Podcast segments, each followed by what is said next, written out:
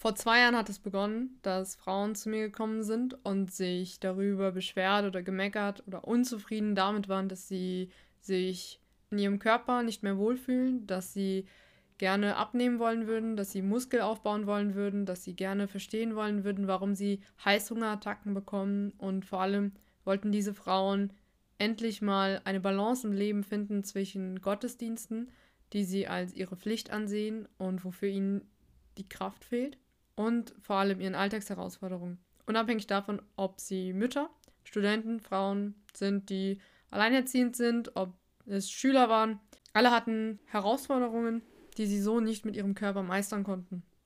Beziehungsweise wo der Körper wirklich im Weg stand. Und nachdem ich schon jetzt mittlerweile über Jahre Frauen helfe, diesen Weg zu gehen und ihr Ziel zu erreichen, egal ob Muskelaufbau oder Abnahme, habe ich für mich eine Methode gefunden. Die nennt sich Fitnessreise. Also es ist im Prinzip ein Konzept, das mit vielen verschiedenen Methoden dazu beiträgt, dich an dein Ziel zu bringen, um dein Fitnessziel, aber auch dein, dein großes, deinen großen Wunsch nach Veränderung zu verwirklichen. Assalamu alaikum, liebe Sportsfreunde. Mein Name ist Sal und ich heiße euch herzlich willkommen zu einer neuen Folge von Fit Muslima, dein Podcast rund um die Themen Fitness und Mindset in Kombination mit dem Islam. Ich bin Sportwissenschaftlerin und Fitnesscoach für muslimische Frauen jetzt schon über einem Jahr und freue mich, dass du mit am Start bist, um dir heute das Konzept Fitnessreise näher anzuhören und vor allem auch mal zu schauen, wo kannst du dir was rauspicken, um deine Fitnessreise voranzubringen. Mein Konzept basiert auf drei Säulen. Diese drei, Säulen sind recht, diese drei Säulen sind relativ übersichtlich. Die erste Säule ist nämlich das Mindset, die zweite Säule ist Fitness und die dritte Säule ist Ernährung. Ich habe bis jetzt die drei Säulen immer in verschiedenen Angeboten an meine Kunden gebracht. Also das allererste war zum Beispiel das Coaching, das heute noch besteht. Dann gab es auch schon Challenges, in der wir versucht haben, in relativ kurzer Zeit viel Gewohnheiten und viele Fortschritte zu erzielen. Und unter anderem auch mein Ramadan-Programm, was dann auch eine Art Challenge war, nur diesmal bedachter in Form eines Programms, um wirklich über Ramadan fit zu werden. Was keine Challenge in dem Sinne war, sondern mehr ein Programm, weil es wirklich organisiert darauf abgezielt hat, nach Ramadan auch dran zu bleiben. Du hast wahrscheinlich schon von allen drei Säulen mal gehört. Also Mindset, Training und Ernährung ist dir bekannt und dir ist sicherlich auch bewusst, dass du ein gewisses Basiswissen im Bereich Training bzw. Sportlehre brauchst, um fit zu werden, Dir ist auch wahrscheinlich bewusst, dass du dich gesund ernähren musst und auf deine Balance achten musst, wenn du isst. Und dir ist auch bewusst, dass du ein gewisses Mindset brauchst, also eine gewisse Disziplin und gewisse Routinen, um, um dann halt auch wirklich am Ball zu bleiben und dein Ziel zu verwirklichen. Heute will ich mal ein bisschen näher auf die jeweiligen Säulen eingehen und dir Impulse mitgeben, was als nächstes in deiner Fitnessreise passieren kann oder muss, damit du weiterkommst oder besser wirst. Fangen wir mit der ersten Säule mal an, Mindset. Mindset ist nichts anderes als deine Gedankenweise. Also du musst dir vorstellen, deine Gedanken führen zu Gefühlen, die du wahrnimmst und die wiederum führen zu einer Handlung. Also wenn du jetzt mit dem falschen Fuß heute Morgen aufgestanden bist und das Gefühl hast, du hast nicht genug geschlafen, dann fühlst du dich schlecht. Du fühlst dich müde, du fühlst dich träge und das führt lediglich dazu, dass eine Sache nach der anderen schief läuft. Und es ist wie so ein Kreislauf. Je mehr Gedanken du hast, die negativ sind, desto mehr Gefühle werden aufkommen, die dir nicht gut tun die dich runterziehen, die dir Kraft rauben. Und desto mehr Dinge passieren, von denen du dir eigentlich wünschen würdest, dass sie nicht passieren, obwohl du dir dessen bewusst bist. Also du bist dir ganz bewusst, dass dieser Tag gerade schief läuft und dass du die Dinge auch so längst, aber hast das Gefühl, du kannst nichts dagegen machen. Und das kommt lediglich daher, dass du eine Gedankenweise hast, die dich davon abhält. Also Mindset ist nichts anderes als deine Gedanken. Aber was hilft einem, diese Gedanken zu steuern und bewusst zu lenken? An erster Stelle ist natürlich das Umfeld. Man sagt nicht umsonst, du bist der Durchschnitt der fünf Menschen, mit denen du am meisten Zeit verbringst. Die Erfahrung, die ich gemacht habe, ist, dass dein Umfeld extrem viel dazu beiträgt, wie du deine Gedanken formulierst. Es geht gar nicht darum, dass diese Gedanken dann positiv oder negativ sind, sondern positiv oder negativ bestärkt werden. Also ich habe zum Beispiel super viele Coaches, die mit mir in ein Vorgespräch gehen, um zu schauen, passt das oder passt das nicht. Und dann zusagen, um sich dann im Nachhinein aber nochmal mit jemandem über das Coaching zu unterhalten und zu realisieren, dass es eventuell doch nicht das Richtige sein könnte, weil die Person, mit der sie gesprochen hat, ihre Gedanken umlenkt im Sinne von ihr schlechtes Gewissen einredet, dass es das nicht wert ist, dass sie das auch alleine schafft. meistens habe ich dann die Erfahrung gemacht, dass die Person dann irgendwann wiederkommt und sich dann eingestehen muss, dass sie sich das damals hat ausreden lassen dass es ihr nicht gut getan hat. Aber es läuft natürlich auch mal in die andere Richtung, also dass Menschen sich nicht bereit fühlen und dann in den Austausch mit wichtigen Menschen in ihrem Leben kommen und äh, dadurch bestärkt werden, dass sie diese Hilfe annehmen sollen. Also deine Gedanken können von deinem Umfeld sehr, sehr, sehr gelenkt werden. Deine Gedanken formulierst du aber trotzdem selbst. Und diese Gedanken, wie du sie formulierst, hängt sehr davon ab, wie sehr du von dir selbst überzeugt bist. Und wenn du nämlich nicht von dir selbst überzeugt bist, stehst du dir immer selbst im Weg und siehst die Dinge auch nicht an, die du geschafft hast. Du kannst nicht stolz auf dich sein. Du kannst keine Erfolge bei dir sehen und dadurch auch keine Kraft schöpfen. Und diese Misserfolge, die dann immer mal wieder passieren, bei jedem, auch bei mir, die kosten dich dann umso mehr Kraft, weil du keinen Fokus darauf hast, die Balance zwischen Erfolgen und Misserfolgen zu behalten. Das heißt, je mehr Dinge du tust, die du mit dir selbst vereinbaren kannst und die auch mit deinen Prinzipien und Werten übereinstimmen, desto sicherer kannst du sein, dass deine Gedanken dich auch dahin führen, wohin du willst. Und das ist auch der letzte Punkt. Du musst nämlich wissen, was dein Ziel ist. Du musst wissen, in welche Richtung es geht. Dementsprechend, wenn du weißt, was dein Ziel ist, wohin du möchtest, wo du dich auch selbst siehst, und das muss so genau wie möglich sein, dann kannst du auch Routinen und Gewohnheiten etablieren, die dich an dein Ziel bringen. Sonst schnappst du immer nur mal hier, mal da was auf, wie zum Beispiel irgendeine gesunde Morgenroutine über Instagram und denkst, okay, das könnte ich ja auch mal versuchen.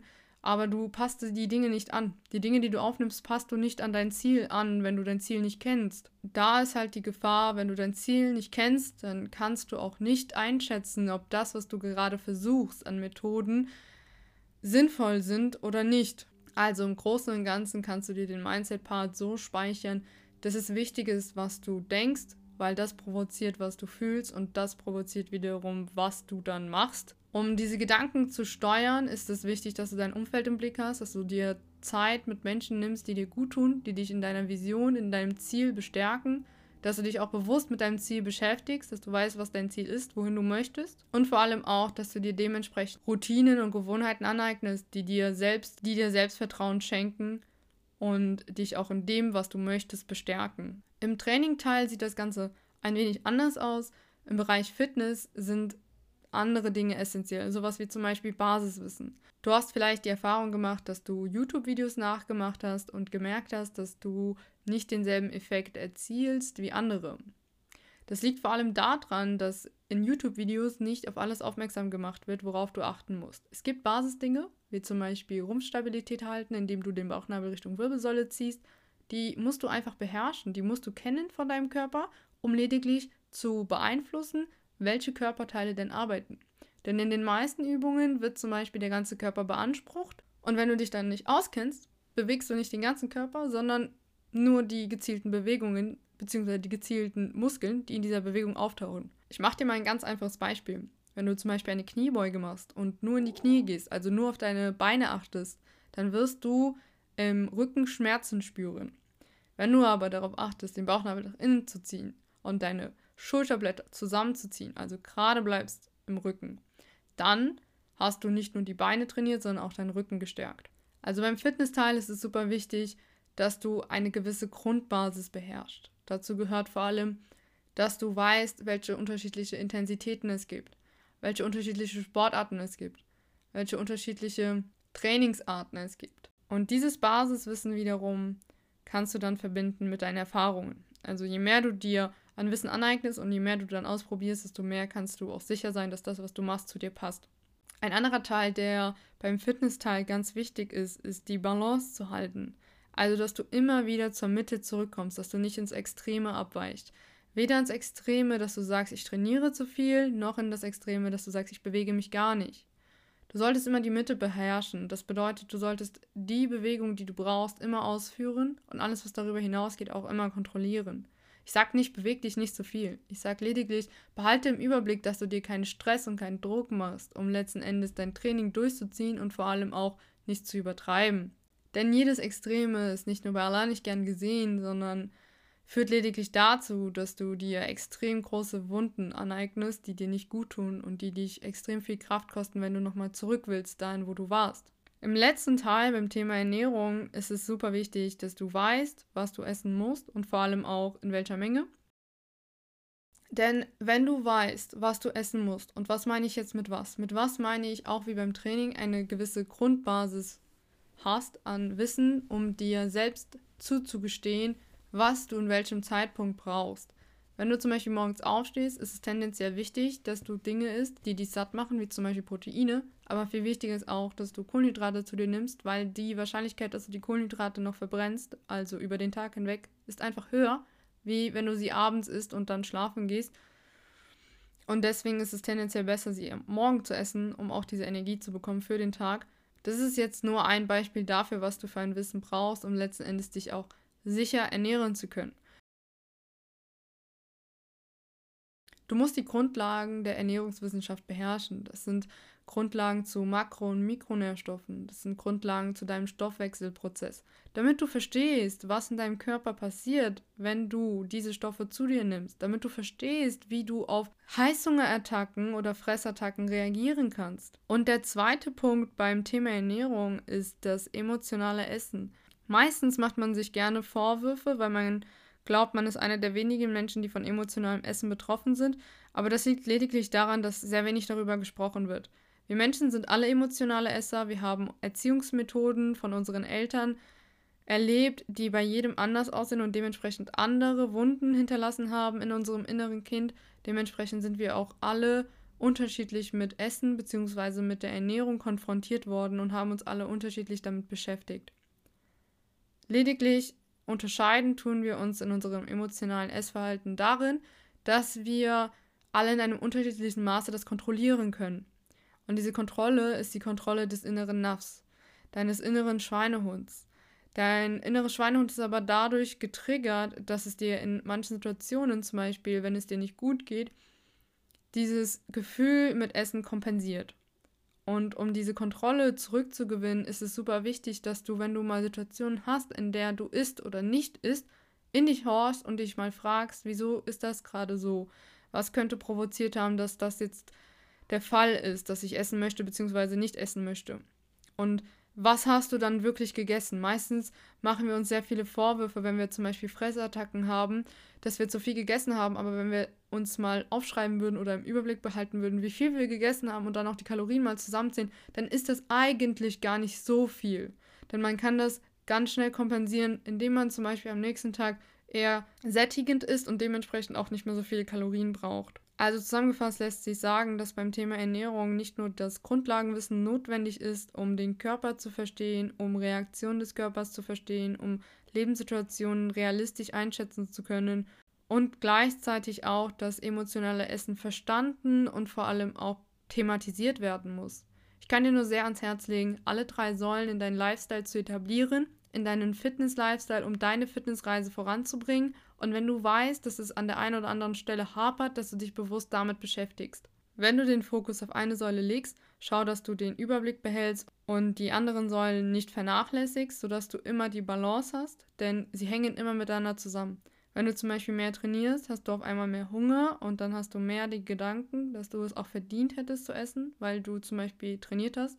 Da muss zum Beispiel das Basiswissen einsetzen, dass du sagst, hey, ich habe zwar viel trainiert, aber ich kann nur so und so viel essen, weil letzten Endes verbraucht man nicht so viel Kalorien, wie, sie, wie es sich dann letzten Endes anfühlt was dann eben dazu führt, dass du dann dein Essen kontrollieren kannst, nur so viel isst, wie du auch wirklich brauchst. Und das wiederum dazu führt, dass du dich auch gut fühlen kannst, dass du dich nicht übersättigst und dass du beim nächsten Mal auch wieder Vollgas geben kannst. Ich nutze das Konzept Fitnessreise extrem dafür, um meine Leistung voranzubringen. Das ist so mein Hauptmerkmal und das ist auch das, was meine Coaches sehr schätzen, dass sie durch diese Fitnessreise lernen, den Fokus in allen anderen Lebensbereichen voranzubringen.